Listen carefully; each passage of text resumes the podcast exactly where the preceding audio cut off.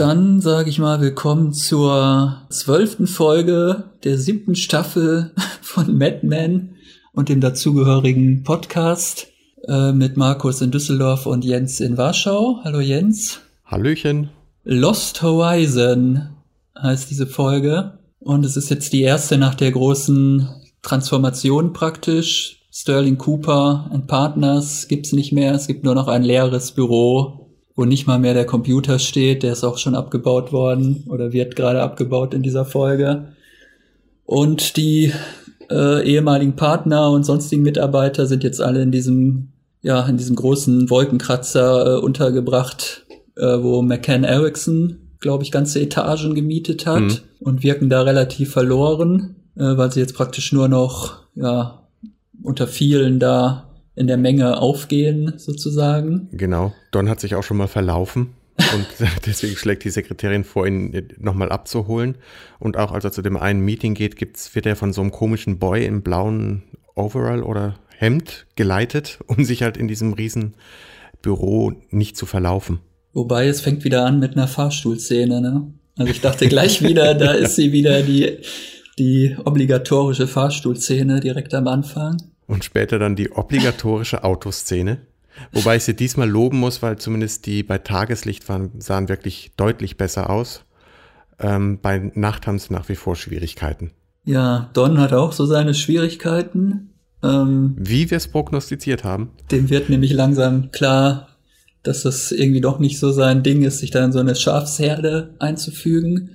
Es gibt dann diese herrliche Szene, wo er da zu seinem ersten Meeting soll Mhm. Ähm, und dann kommt er da rein und da sitzen schon 20 Leute, also 20 Männer, glaube ich, nicht ja. Leute, nur Männer eigentlich, äh, sitzen schon um den Tisch rum und er fragt dann irgendwie, sind das jetzt alle Creative Directors der Agentur, die hier den Account betreuen und kriegt dann zur Antwort, mhm. nein, nur die Hälfte. und die haben mhm. interessanterweise auch alle die gleiche Coca-Cola-Dose vor sich auf dem Tisch stehen und ähm, haben alle dann ihren Block und ihren Kugelschreiber, um sich mhm. Notizen zu machen während da irgendjemand so einen Vortrag über irgendwelche Statistiken oder irgendwelche. Nee, das, ist, das nennt man Brief. Also der, der, der Kunde, der sein Diätbier hier äh, neu auf den Markt bringen will, der stellt der Agentur vor, wie und was er verkaufen möchte. Und macht das halt auf eine Art und Weise, die der von Don Ansch so, so ein bisschen ähnelt. Äh, so stand es beim AV Club zumindest. Und nur, dass es, dass dieser Durchschnittstyp, der dort halt beschrieben wird, keinerlei Eigenschaften hat, außer eben Durchschnittstyp. Er lebt in Wisconsin, Ohio oder anderen Staaten des mhm. Mittleren Westens, glaube ich. Ja, wobei Und Ohio halt wieder klasse ist, weil das ist ja genau der äh, Ort, wohin Don später in der Folge aufbricht. Um diese Diane. Westen. Ja, aber das ist Ohio. Ja, okay, ich weiß, ich, ich weiß ehrlich gesagt nicht, ist das überhaupt Mittlerer Westen? Ja, also von New York aus gesehen ist alles Westen. Ja, gut, aber mittlerer Westen ist okay, auch von New York wahrscheinlich alles. Na, jedenfalls, äh, Don hört sich das nicht besonders lange an und steht dann einfach auf äh, mitten im Vortrag und verlässt das Büro und wird dann auch die nächsten Tage nicht mehr gesehen. Mhm. Ein, ein übliches Verhaltensmuster eigentlich, das wir auch noch aus einer der frühen Staffeln kennen, wo er da in Kalifornien versackt ist mhm. für mehrere Wochen. Wo, wobei das so, das ist genau das, was seine Sekretärin dem, dem Chef ja äh, verkaufen möchte oder so ihm das so äh, übersetzt. He, wobei he kaum, uses to do that oder sowas, sagt ja. sie einfach. Aber kaum ist er aus der Tür, merkt man ihrem Gesichtsausdruck an, dass, dass diese Absenz von Don nicht mal für, mit ja, Dons Verhalten, sonstigem Verhalten zu erklären ist. Also, Und dass ihr da Job vielleicht auch doch nicht so ganz sicher ist. Macht ja. sie sich, glaube ich, auch ein bisschen Sorgen, wenn der Chef nicht mehr auftaucht. Mhm. Ja, er sucht dann Diana, diese Kellnerin, die, die sich ja auch aus New York abgesetzt hat. Und äh, taucht dann erst, glaube ich, bei ihrer Schwester Nee, das ist, das ist die quasi neue Ehefrau von ihrem Ex-Mann, wo ja auch noch der, deren gemeinsame Tochter, von der die Rede war, wohnt. Ja, aber sie, er ist doch erst, ist er doch bei, ist das schon die neue Ehefrau von dem Ex-Mann? Ja. Und dann kommt doch später der Ex-Mann dann hinzu. Genau. Und sagt, äh, sie glauben wohl, sie sind der Erste, der sie sucht, aber es, ist, es waren schon mehrere da, so ungefähr. Mhm, genau. Ja, was soll das eigentlich? Was soll das eigentlich mit dieser Diana? Das ist jetzt irgendwie so dieser, dieser Hering, der da noch durch die ganze Halbstaffel gezogen wird. Oder Je- vor Dons Nase vielleicht auch, äh, wie die Karotte hergezogen wird. Was verspricht er sich denn von diesem, es war maximal ein Three-Night-Stand oder sowas? Ja, wohl doch mehr. Also war, war ja auch meine Vermutung, dass er sich zu der hingezogen gefühlt hat, weil die aus ähnlichen, einfachen Verhältnissen kommt wie er ursprünglich einmal. Und auf die er einfach alles projiziert. Äh, Da haben wir auch wieder den Freud, den die Betty studiert. Und sich wohl davon verspricht, wenn auch ihm alles wegbricht, also der, Beruf, die, die Familie, die Kinder, die sich schon um sich selbst kümmern und alleine zum College fahren und äh, dann bleibt ihm nichts übrig und das ist das letzte Projektionsbild, der letzte Geist, dem, dem er hinterherjagt. Ähm, Aber wieso jetzt ausgerechnet diese Diana? Weil die so Ähnlichkeit mit der Rachel Menkins hat, oder? Ich glaube, weil sonst einfach keine da ist. Ja, Don hatte ja in der Mhm. Beziehung nie Probleme, neue Frauen aufzureißen. Deswegen wundert mich das so ein bisschen. Früher war es immer so, wenn die eine weg ist, sucht er sich halt die nächste. Und jetzt ist er vielleicht auch in dem Alter angekommen, dass er irgendwie bei der einen es nochmal versuchen will, oder? Ja, möglicherweise. Also dem Ehemann oder Ex-Mann gegenüber äh, meint er dann ja, sie wäre so hilflos oder sie, er, als würde er ihr halt helfen wollen, um für sie da zu sein, um sie zu retten, wo, wobei der Ehemann dann ja meint oder der Ex-Mann meint, äh, helfen könnte ihr nur Jesus und an den könnte er sich ja auch wenden. Ähm, was ich ist ist sowieso so ein, ich glaube, das ist so ein Motiv, was mir ein bisschen Angst macht jetzt, ähm, weil er hat sich ja schon, während er gewartet hat auf diesen Ehemann, sich, oder auch als er dann kam, seine echte oder seine falsche Identität zweimal verleugnet.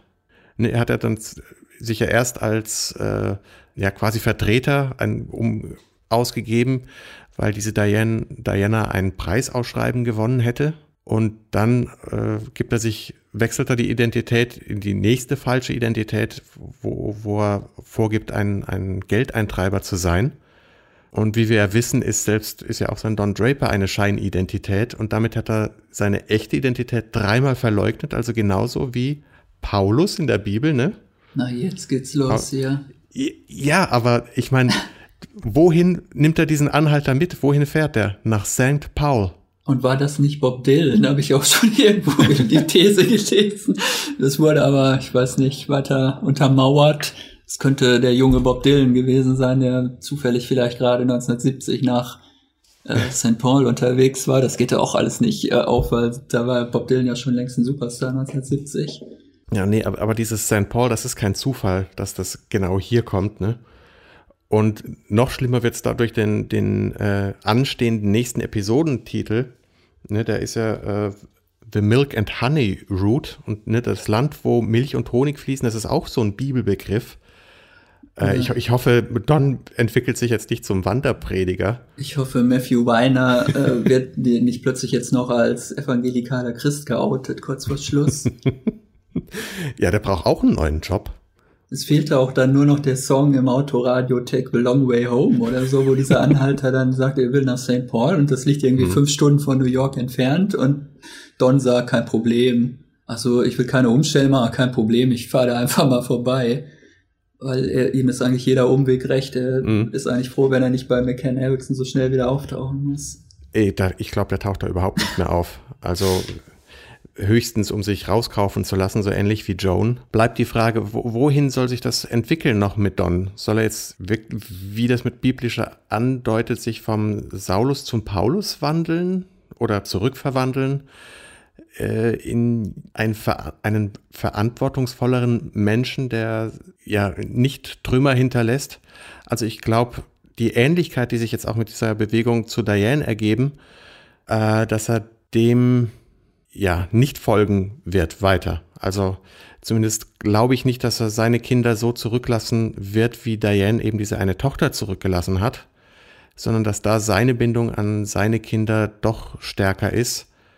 Aber wie das aussehen könnte, keine Ahnung. Vielleicht, joint er auch noch das Movement, wie, wie es ähm, Sally ausgedrückt hat, also dem, dem, Glenn gegenüber, wo er, dass er sich ja der Friedensbewegung in irgendeiner Form anschließt. Dazu Also, würde auch wieder na, Ohio dazu ist er passen. einfach zu konservativ, finde ich. ja, vielleicht auch zu, zu alt. Allerdings steht noch das Kent State Massaker aus, was ja auch in, in Ohio stattfand, ne, wo, wo gegen Vietnam demonstrierende Studenten äh, von der Nationalgarde erschossen wurden. Das war auch so ein prominentes 1970 Ereignis und würde jetzt dazu passen, wenn er halt schon in Ohio unterwegs ist. Ähm, aber ob ihm das zum Friedensaktivisten macht, so richtig will das auch nicht passen. Weiterzufahren nach Kalifornien, um halt in, in Hollywood zu arbeiten, ist, glaube ich, zu nah an Megan dran. Also wo, wo soll es hingehen? Was? Reiseberichterstatter? Ich glaube, er verkauft am Ende wieder Autos in Kalifornien, aber jetzt langsam wird es ja auch Zeit, Wetten abzuschließen, sind ja nur noch zwei Wochen. Hm. Er gibt seine Don Draper-Identität vielleicht wieder auf und verkauft wieder Autos als Dick Whitman. Ja, seine, ähm, hier, Betty, wollte ich sagen, äh, die hat sich ja inzwischen doch von der Ehe erholt. Der scheint es jetzt inzwischen ganz gut zu gehen. Mhm. Sie liest jetzt inzwischen Psychologiebücher über das Syndrom, weswegen sie eigentlich selber vor ein paar Jahren noch behandelt wurde, habe ich den Eindruck. Mhm. Das hysterische Hausfrauensyndrom jetzt versteht sie es vielleicht endlich, was sie damals da hatte, als sie zitternd mhm. schon am, am äh, äh, Steuer ihres Autos saß, ohne erkennbaren Grund. Und ihr scheint es eigentlich ganz gut zu gehen und sie scheint ja sich auch mit Don äh, ziemlich ausgesöhnt zu haben. Also ich habe die beiden eigentlich noch nie oder Lange seit der so. Scheidung mhm. oder de, seit dem Seitensprung. Aha. Oder seit sie endgültig mhm. entdeckt hat, wer er eigentlich wirklich ist. Seitdem eigentlich nicht mehr so entspannt miteinander umgehen sehen. Also ich, ich, ich hoffe nicht, dass es in, in oder ich, ich mag nicht glauben, dass die beiden wieder zusammenkommen. Ja, das wäre auch irgendwie drei Schritte zurück. Das wollen wir auch nicht ja. sehen. Nee, so, jetzt sind wir doch wieder bei dem schönen Parship-Thema angekommen. Wen wollen wir eigentlich zum Schluss noch zusammen sehen? Ah. Vielleicht Don und Pete. Ach. Damit wird jetzt wirklich keiner rechnen. Die waren ja immer dicke Freunde. ja, eben. Ja, Pete fühlt sich inzwischen, glaube ich, ganz wohl. Oder zumindest, was man kurz von ihm gesehen mhm. hat, scheint er inzwischen bei, der, bei McCann sich ganz gut integriert zu haben. Im Gegensatz eigentlich zu allen anderen ehemaligen Partnern, die gar nicht erst auftauchen. Mhm. Also Roger äh, fällt es doch sehr schwer, sich von seinen alten Firmenräumen zu trennen. Er hängt da noch rum, obwohl außer äh, Peggy niemand mehr da arbeitet. Oh, wo, kommt, wo, wo, kam eigentlich jetzt diese Orgel her? Das war doch auch irgendwie völlig aus dem Nichts gegriffen, oder? Ja, nee, nicht ganz. Die, die Orgel taucht ja schon mal auf und ich glaube, nur deswegen tauchte sie schon mal aus, äh, auf, als Peggy die ausgeschaltet hat, als ein, eins von den gecasteten Kindern an der Orgel saß. Ach so, okay. Eine da Folge war die vorher schon, tauchte sie schon mal. Ich dachte, fünf Staffeln vorher wurde das schon mal kurz erwähnt, dass Roger sich eine Elektroorgel ins Büro gestellt hat. Aber wie wunderschön war bitte dies, die, jede dieser Szenen zwischen äh, Roger und Peggy. Ich meine, ja, da war, die ja. war jede davon klasse. Die hatten ja bisher eigentlich selten überhaupt mal äh, mehr als drei Wörter miteinander gewechselt. Mhm. Und wenn eher oberflächlich oder missverständnismäßig, aber hier haben sie sich ja richtig miteinander unterhalten und ausgetauscht. Und noch ein bisschen Rollschuh gefahren und ein bisschen Orgel dazu gespielt. und noch mal ein bisschen von der Navy-Zeit erzählt. Ja, und vor allem das, davon, dass im Prinzip beide eigentlich noch so, einen, so einen kleinen Schubs brauchen für den Neuanfang äh, in der großen Firma, dass sie das beide brauchen. Ja, sie räumen wirklich nochmal auf innerlich und fangen dort, können dann befreit dort neu anfangen. Und also, das, also so habe ich die, die, die Szenen verstanden und ich finde das klasse. Also dieser Auftritt mit wie dann Peggy den Gang runtergeht in Slow Motion bei McCann Erickson, ist doch wirklich, also da hätte ich stundenlang drauf gucken können mit diesem äh, Cooper-Bild unter dem Arm. Mit dem 150 Jahre alten Oktopus. Porn aus Holzschnitt habe ich heute gelesen. Das ist gar kein Gemälde, das ist ein Holzschnitt. Mhm. Woodcut stand in dieser Kritik vom AV Club.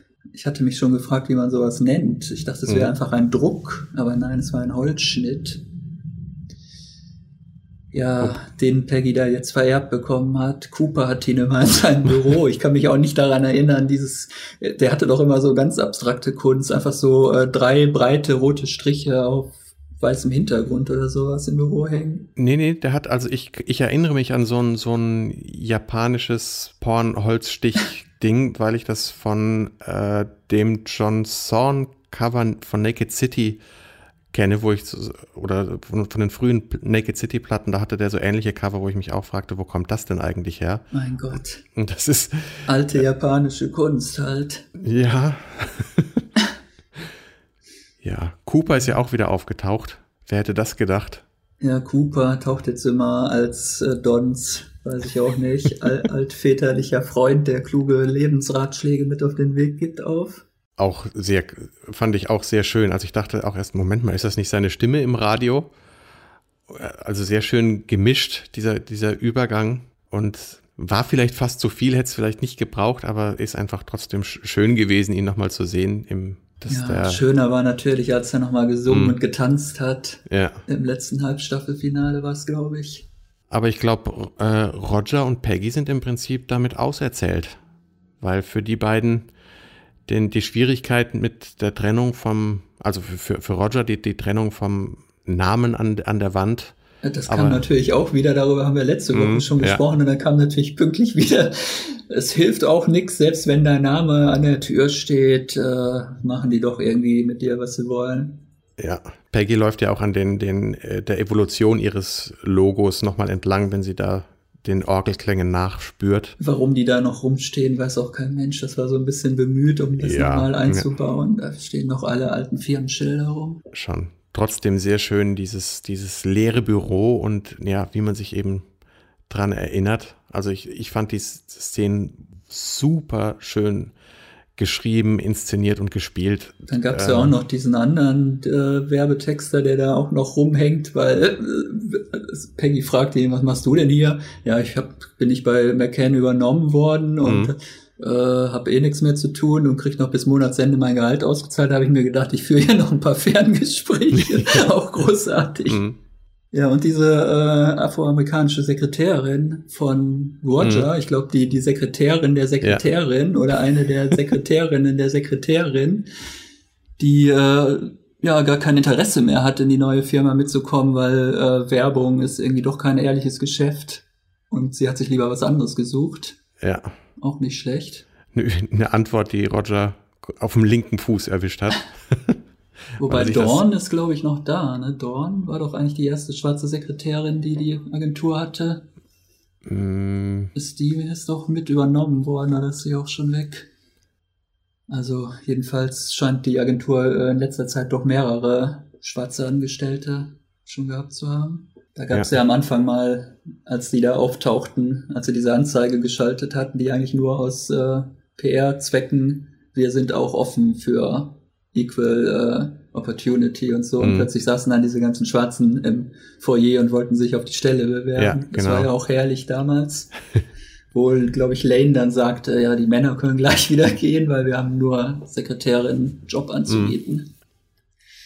So viel zum Thema Equal Opportunity. Ja. Männer waren da schon mal raus. Ja, Peggy äh, hat jetzt auf, auf Ratschlag von Roger legt sie jetzt ab, dass sie immer allen gefallen will oder immer, wie, was sagte sie, I need to make men feel at ease. Mhm. Und Roger antwortet dann, who told you that? Ja, Davon hat sie schön. sich jetzt endgültig verabschiedet und taucht dann als Vamp mit dem Oktopus-Porno unterm Arm und der Sonnenbrille und der Fluppe im Mundwinkel Büro auf.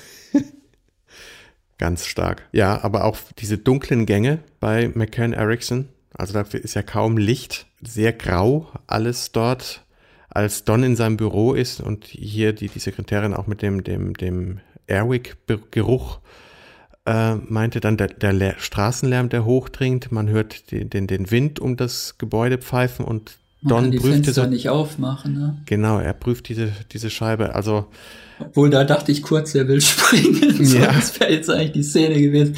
Was für ein Scheiß, hier kann mm. man nicht mal die Fenster aufmachen. Wie soll ich mich denn rausstürzen? Also ich glaube, das war auch nur eine Referenz eben an diesen Vorspann. Und ich glaube nicht, dass er in dieses Büro äh, zurückkehrt in diesen Job. Aber so weit waren wir ja schon. Und es scheint ja auch schon was Besonderes zu sein, überhaupt ein Fenster, in dem, äh, weil äh, die beiden Frauen, die die Copywriterinnen sagen doch zu Joan, wir haben gehört, sie haben sogar ein Fenster in ihrem Büro. Also es muss schon was ganz Besonderes sein. Das ist nur so ein ganz schmales, hochformatiges Fenster, wo man wahrscheinlich auch nicht besonders viel sehen kann, aber das scheint schon ein Statussymbol in diesem Großunternehmen zu sein. Ja, Joan hat trotzdem kein Glück.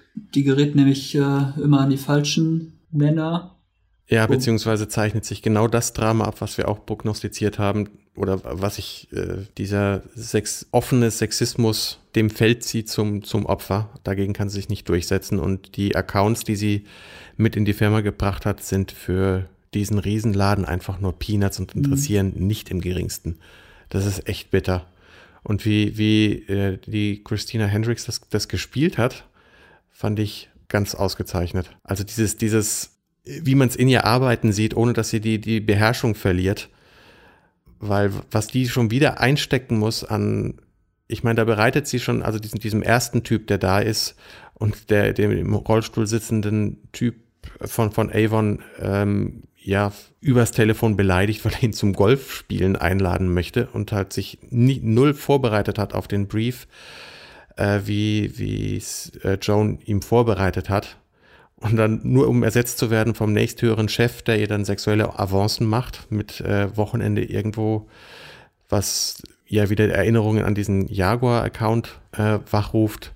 Ich werde nicht zwischen äh, ihre Accounts und was sagt da zwischen ihre Accounts und mich, nicht zwischen ihre Accounts und sie hm. kommen hm. und sie kommen lassen. Ich werde nichts dazwischen kommen lassen. Ähm, ja. Außer sich halt. Also es ist ja. halt so ein ganz schleimiger Typ, der da gleich gemeinsame Geschäftsreisen plant. Ja, sie macht eigentlich den Fehler, ähm, sie trifft ja Don im Aufzug und der bietet ihr ja an, sich für sie einzusetzen oder die, die Chefs darauf anzusprechen oder so. Und das lehnt sie ab, weil sie viel zu stolz ist und halt gelernt hat, ihre eigenen Interessen äh, durchzusetzen oder in die eigenen Hände zu nehmen. Und das ist vielleicht ja. der Fehler in diesem Fall, weil sie macht es dann eigentlich immer nur noch schlimmer. Sie geht halt immer eine Stufe höher zum nix höheren Vorgesetzten und blitzt halt, also bei dem einen blitzt sie nicht ab, sondern der will mhm. sie eigentlich gleich blöd anmachen.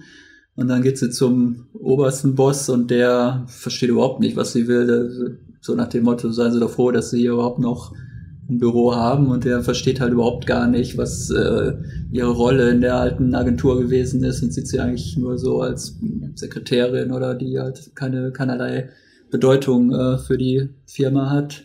Ja, genau wie das Missverständnis bei äh, Peggy, die ja auch wie die Sekretärin einen Begrüßungsblümchenkorb geschenkt, äh, geschickt bekommen hat, ihre Sekretärin vorbeibringt. Ja, wie all die ähm, Mädchen von, ja. wie all die SC&P äh, Girls, ja.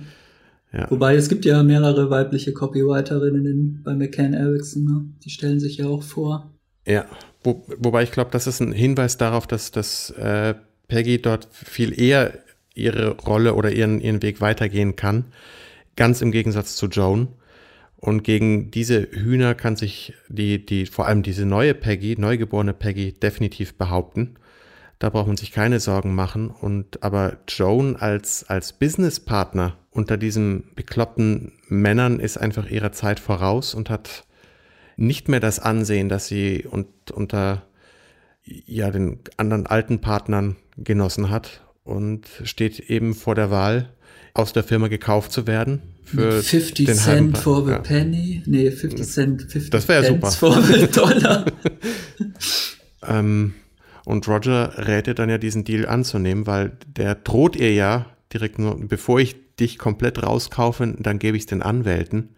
Das ist, ist so bitter, so eine so bitterböse Szene. Äh, sie droht ja noch mit der Women's Liberation League oder irgendwas, will da noch die anderen mhm. weiblichen Kolleginnen anstacheln, um doch mal die Firma zu verklagen oder die gleichen Rechte einzufordern. Ja.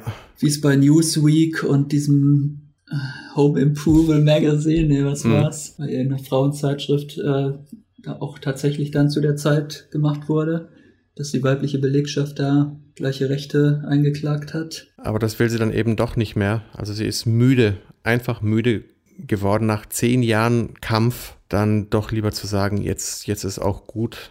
In der Viertelmillion ist zu der Zeit immer noch verdammt viel Geld und lieber da Schluss machen und woanders neu anfangen, als sich als klein beizugeben und sich da einfach schräg schlecht anmachen zu lassen. Und deswegen nimmt sie ihre Rolldatei, da ihre Adressdatei man weiß nie, wofür man sie noch mhm. gebrauchen kann. Ja, wo war Roger, habe ich mich gefragt, weil eigentlich, also ich, gut, Roger war gar nicht im Haus, aber mhm. eigentlich war Roger ja immer so ein bisschen der Protégé oder der Vertraute von äh, Joan und das wäre eigentlich doch auch seine Aufgabe gewesen, da vielleicht zu intervenieren. Ich glaube, das hat er ja. Also das wird, äh, er ist ja, kommt ja nach drei Tagen oder mit drei Tagen Verspätung auch endlich in der Firma an. Und da äh, redet der Chef von McCain Erickson ja über Joan, dass mit der nichts mehr zu tun haben will, worauf Roger sich äh, eben zu, zu Joan begibt in deren Büro und ihr dann eben dazu rät, diesen Deal anzunehmen. Mhm. Also muss in der Zwischenzeit äh, dieser Drecksack ihm berichtet haben, was sich zugetragen hat. Und ja, aber da ist halt das Kind schon in den Brunnen gefallen. Ne? Also da ist er eigentlich schon zu spät. Da kann er ihr nur noch diesen Rat geben, nimm lieber das halbe Geld, bevor du alles verlierst. Ja, aber auseinandergegangen ist Joan mit dem Typ äh, wortlos. Und das sah halt wirklich noch so aus, als würde sie den Weg jetzt eben doch zu den Anwälten gehen, so wie es ihr, äh, ihr neuer Freund, heißt er nicht auch Roger? Oder Richard? Äh, Richard, Richard genau. alias Captain Pike. Ich nenne ihn nur noch Captain Pike. Der hatte ihr das ja geraten. Also, oder gemeint, ne, wenn es ein, ein äh, Business, eine Business-Angelegenheit ist, dann könnte er ihr Tipps und Ratschläge geben. Und der eine wäre halt zu sagen, man schmeißt die Leute halt mit Anwälten und Papierkram. Oder man, ja, ruft einen Mann an. to call a guy. Was, äh, wo, wobei er halt in dem, ne, wie war das, im, im Baugewerbe tätig war. Und ich glaube, da geht es dann eher, das klang eher so in Richtung Sopranos, äh, würde man jemanden anrufen. So. Und das ist halt nicht die Antwort, die Joan gebrauchen kann sondern die selber ihren Mann steht und einfach auf, verloren, auf verlorenem Posten steht. Und da könnte, können auch Don Pete, der ja auch sagt, äh, ihr ja auch sagt und so, ne, hier ist ein Account, da hätte ich dich gerne dabei und werde das suggerieren. Das ist eine Stellung, die sie sich bei den anderen erarbeitet hat und die in der neuen Firma einfach keine Rolle mehr spielt. Ja, damit ist eine jetzt schon mal raus. Ich habe mich ein bisschen an das zehn kleine Negerlein sich da erinnert gefühlt. Also wie viele ehemalige Partner jetzt in den nächsten beiden Folgen noch aus dieser Großfirma da verschwinden werden, ist auch vielleicht noch ganz interessant. Für Ted ist definitiv angekommen. Für den ist es okay. Peggy und äh, Roger würde ich mal auch sagen. Bei Pete werden wir es noch sehen. Also der sieht eigentlich ja ganz glücklich aus. Ken ist ja auch schon aus der Firma und aus der Serie, glaube ich, raus, damit dass er seine quasi Rache geglückt ist. Lou äh, sind wir auch los. Cooper haben wir sogar unerwarteterweise auch noch mal gesehen. Cooper äh, ist ja jetzt ähm, wirklich unter den Deceased Persons. Ja. Aber von den Hauptfiguren sind jetzt, weiß ich nicht, Roger sehe ich irgendwie ja überhaupt gar nicht in dieser Großagentur. Was soll er da? Man hat ja schon immer nicht verstanden, was er in, seiner eigenen Agentur eigentlich gemacht hat. Jahrelang war ja seine mhm. einzige mhm. Aufgabe, diesen einen Account von Lucky Strike immer zu betreuen. Das war ja eigentlich so ein Running Gag. Den ja. hat er, glaube ich, das war das Einzige, wofür er eigentlich zuständig war als Kundenbetreuer. Und als sie den dann verloren haben, hat er eigentlich überhaupt gar nichts mehr gehabt. Er ist, er ist aber schon sehr genial darin, die, diese großen Firmenbosse zu umschmeicheln, dass die sich wohlfühlen und ist da sehr auf Augenhöhe. Also der, der findet sich sicher zurecht, hat ja auch diese, diese Auto-Account-Geschichte, äh, wo er denn aufgehen kann und der, er ist süchtig. Also er braucht dieses Werbeleben. Also ich glaube, er kann sich einfach nichts anderes vorstellen. Ich glaube, dazu dient auch diese Verabschiedung von dieser äh, farbigen Sekretärin, die eben auch meint, für sie ist Werbung überhaupt nichts, was, was das Letzte wäre, was, was ihm jemals in den Kopf käme. Und für ihn geht es halt genauso weiter, weil alles, was er brauchte, war ein a little push. Und den hat ihm Peggy gegeben. Also ich glaube, Roger bleibt dort und findet dort seinen Weg. Aber was ist mit Pete? Was ist mit Don? Also abgesehen davon, dass der halt nicht in die, die Firma zurückkehrt wo, und sie früher verlässt, als wir vermutet und geahnt hätten. Zwei Folgen zu früh. Ähm, ja, ist Betty glücklich mit ihrer Freud- und Psychoanalyse? Kommt Studium? Sally nochmal wieder? Oder bleibt jetzt auch am College? Ja. Oder es ist jetzt auch, wie viele Leute eigentlich noch im Vorspann stehen, die man sowieso mhm. nur noch in einer Folge gesehen hat. Jetzt ist auch erstaunlich. Ja, das, das ist den, den, der Schauspielergewerkschaft zu verdanken. Wer so lange dabei ist, die haben ein Recht darauf. Da wurden inzwischen alle möglichen Leute in den Hauptcast übernommen für die man dann eigentlich eh hm. keine Zeit mehr hat. Es, es bleibt bei den letzten beiden Folgen an den, doch, was noch übrig bleibt, sind die familiärsten Typen oder wo es sehr um, um noch Familie geht. Ne? Also bei Pete ist es noch die kaputte Familie. Peggy hat doch niemanden. Was ist aus diesem Typen geworden, aus ihrem neuen Date? Der war doch als wiederkehrender Gastdarsteller angekündigt. Der kam auch nie wieder.